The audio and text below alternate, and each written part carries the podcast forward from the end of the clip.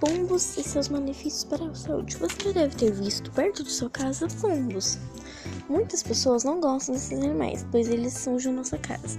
Mas você sabia que além de sujar nossas casas, eles podem transmitir doenças para nós seres humanos? Os pombos estão por todo lugar e com eles se transportam micro-organismos de protógenos que causam alergia e infecções graves em seres humanos.